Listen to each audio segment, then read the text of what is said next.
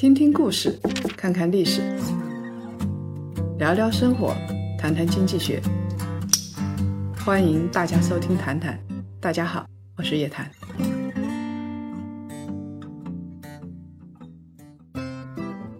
檀香们，周五好，又到了我们的谈谈时间了。我们说了很多基金经理了。做股债平衡的混合型的基金的经理是不多的，追求极致平衡的那就更加少了。广发基金的傅有兴是做平衡型的基金经理里边绕不过去的一个，而且他引起的争议也很大。跟权益类基金经理不同，在牛市做股债平衡的混合基金经理的业绩并不是太亮眼，在熊市呢，它也会下跌，虽然它下跌的不是那么多。做股债平衡型的基金经理啊，就像埋头种地的农民，收益不多，但是保障比较大。种粮食的农民很难引起市场的关注，只有粮食短缺的时候，我们才会看这个粮食怎么样。但是种粮的农民依然无法引起关注。平衡型的基金经理就相当于那个种粮的农民。富有心是比较少见的能够引起较大争议的那个种粮人。有一些基民认为傅有兴是防守大师，另外有一些人怒斥傅有兴在整个二零二一年就像在梦游。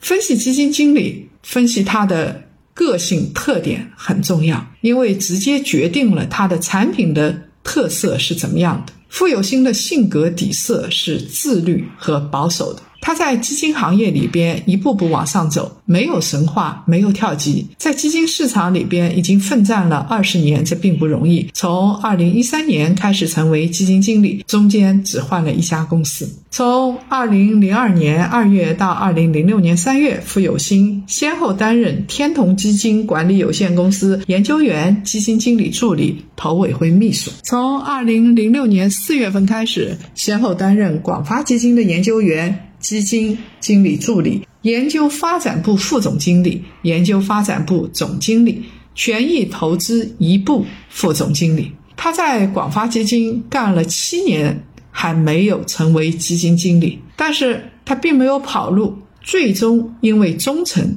赢得了基金公司的信赖。二零一三年，傅有兴终于开始担任基金经理，到二零一四年就接手了广发的代表作。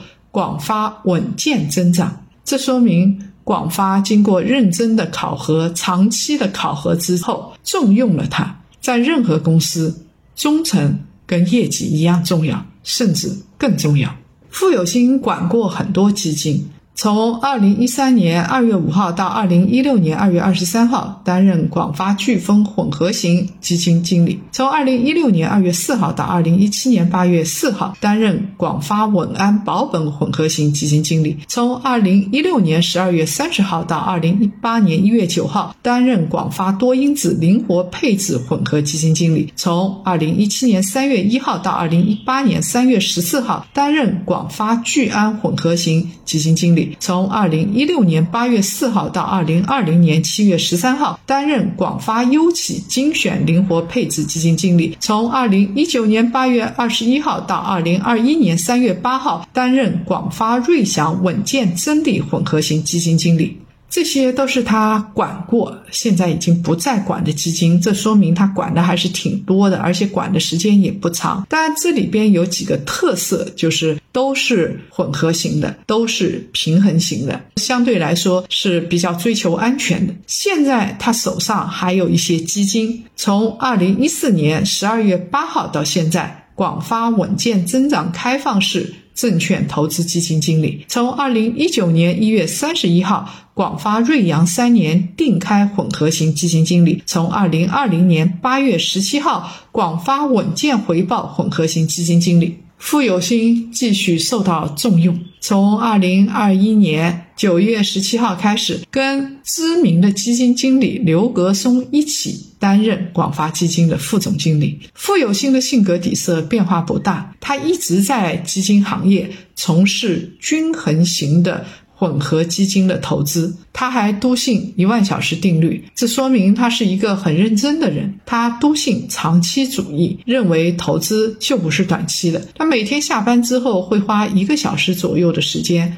看书、整理读书笔记，每周呢去健身房两三次，这些习惯都已经坚持了十几年。这就像他在广发也待了十几年的时间一样，这么有耐心的人，他不会在乎股市的短期涨跌、市场的短期波动。他曾经说过啊。对我来说，很多投资结果从来不是某一天意外降临的，而是立足长远，以确定的增长穿越时间周期的波动。在投资中，用慢思考替代快决策，因此对投资者的短期质疑，他不太看重。说到这里，大家应该已经很清楚了。富有心的性格底色保守稳重，在他身上没有神话，每一个进步都是汗水砸出来的。那因此，面对这样的基金经理，我们要看的不是短期收益率有多高。一般来说，像他这样的基金，短期比不过性格激进的权益类基金经理。我们反而要看长期回报是不是比同类要高，回撤率。比同类要低，因为他既然是一个长期主义者，是一个平衡主义者，我们就要看他到底长期回报是不是比同类要高了，是不是取得均衡了。如果是的话，那就作为我们底层资产里边配置的一部分进行长期追踪。选择富有心的基金，本质上不是一种。短期博差价的工具，而是选择家庭资产配置长期的底层资产，跟其他激进型的博差价的投资进行一个对冲。现在富有心因为股权的关系，跟广发基金捆绑得更紧了。广发基金为了留住这些人才，给这些人才都发了股权，加深了富有心的稳健的底色。既然富有心的投资特色如此的明显，那为什么对他的评价是两极分化的呢？我们先看啊，为什么有人夸奖他？富有心从业以来的业绩，让他在基金平衡的江湖里边占据了一席之地。有一个投资者说，大部分基金经理纯股的基金都跑不出长期年化收益率百分之十五，富有心是平衡型基金，百分之五十。十的权益类仓位就实现了这个目标，也就是说，富有新的这个百分之十五的年化收益率，远远比很多基金经理百分之十五的年化收益率来的安全，性价比更高。我们用了一张表格来说明，富有新从长期来看，它的回撤是比较少的，总体业绩呢跟同类相比还过得去，算是中等偏上的水平。但是啊。它也有一些问题，就是它只涨的多数基金啊，时间都太短，不能成为它的代表作。就像下面还有几只只涨的在管的这些基金，业绩是有好有坏的。它现在在管的一个是广发稳健增长组合 C 类和 A 类，还有呢广发稳健回报 C 类和 A 类。第三个呢就是广发瑞阳三年定开。广发稳健回报是他这两年新发的一个基金，这个基金是模仿广发稳健增长的，但是业绩不是太好。二零二二年四月十二号，湘财 Plus 分析了广发稳健回报这些基金，说啊，稳健基金不稳健，这两年基金净值长期处于一块钱以下，增长率持续下滑，投资者持有资金亏损至少。超过百分之十，我们不说跟同类基金业绩相比，甚至连沪深三百的基准都跑不赢。按照投资计划，这支基金呢是在承担适度风险的基础上，分享中国经济和证券市场成长的收益，用稳健投资的原则，在股票、债券、现金这些金融资产之间进行动态配置。分散投资，股票原则上上限投资不超过百分之六十五，下限投资不超过百分之三十，主要是寻求资产稳健增长。按照预期，这支基金的收益和风险水平要高于货币市场基金和债券类基金，但是要低于股票型基金。那情况到底怎么样呢？好像没有达到目标。年报显示。广发稳健回报 A 类，二零二一年实现收益是负的一点四六亿元；C 类实现收益是负的两千六百六十四点四万亿元，分别亏损了一点一二亿元。两千一百七十一点四四万元，而且赎回的也比较多，大家没信心了嘛，就在赎回。基金份额净值增长率分别是负的百分之二点一七，负的百分之二点五七。成长近两年，基金净值还在亏损。我们还是看年报啊，广发基金按照前一个基金资产净值百分之一点五的年费。来提取管理费，每日计提，按月支付。所以业绩不好，但是呢，他投的提的管理费倒是不低。二零二零年提取的管理费是八千一百四十八点零五万元，二零二一年提取的管理费是一点四四亿元。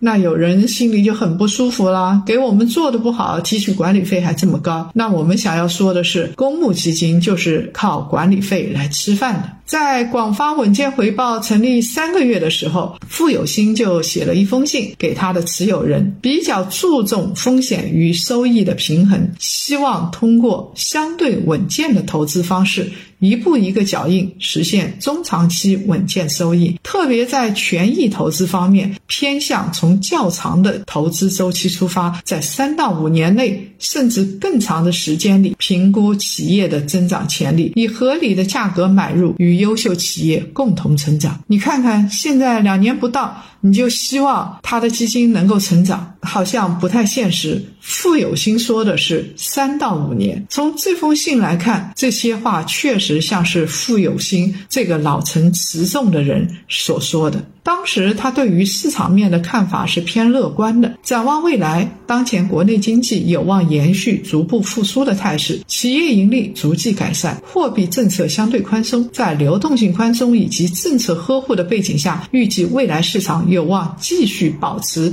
震荡向上的态势。你看，他当时是看好市场的，所以对于市场的估计是错误的，导致他这一年多以来基金净值连续下跌。二零二一年六月份，广发基金发布公告，增聘了两位基金经理，也是老将，一个从业十年，一个是从业九年，跟傅有兴一起来共同管理。广发稳健回报混合，不过到现在为止还没有起色，这说明两个基金经理跟傅有新一起也没有在短期内把这个基金业绩拉起来。二零二二年四月二十一号，广发稳健回报混合型基金发布了二零二二年的一季报，近一年净增长率是负的百分之十点六一，新增前十大重仓股：立讯精密、华能国际、科瑞国际。其中呢，金城医药持仓占比百分之四点五四，是第一大重仓股，退出了汉兰环境、五粮液、巨星科技。减仓了贵州茅台、比音乐芬、三环集团、分众传媒。在新一季的持仓里，我们没有看到短期内估值有所回暖的地产、金融等产品。招来骂声的主要就是这支广发稳健回报基金。傅有兴面临着巨大的压力，但是他已经承受了这么长时间的压力，比较能忍，这不算什么大事。傅有兴真正的代表作一战成名的是广发稳健增长，这也是广发基金业绩最好的代表作，是传说中的十年十倍基。这支基金成立于二零零四年，在傅有兴接棒的时候，前辈们打下了百分之三百八十的收益。打江山易，守江山难，傅有兴守江山并不容易。从二零一四年十二月八号，傅有兴开始任职。到二零二一年十二月三十一号，七年时间里，这中间经历了多轮牛熊周期的转换，市场风格切换，年化回报率仍然高达百分之十五点二一。而且好在他经历了市场下跌的熊市周期，在万马齐喑的二零一八年，沪深三百当年下跌了超过百分之二十五点三一，广发稳健仅仅下跌了百分之七点七八。在行情偏暖的二零一九年，年度回报是百分之三十一点一九，接近了沪深三百百分之三十六点零七的涨幅。所以这支基金相对来说确实是代表作，是比较稳健的。这支基金拥趸众多，替富有心辩护的也是看重富有心这七年的收益比较稳健。说不是他老了，是大家在巨大的收益面前变得贪心了。富有心挨骂是从二零二零年年中开始的。复制广发稳健增长策略的广发稳健回报进入困难期。我们刚才已经说过了，排名是中下。除了广发稳健增长混合 A，其他的基金在同类中排名都不高。一个基金经理两款类似的产品，到众所夸奖，到被众人诟病，富有心到底经历了什么？他的方法能不能经受得住当下市场的考验？富有心的代表作能不能作为我们的底层资产？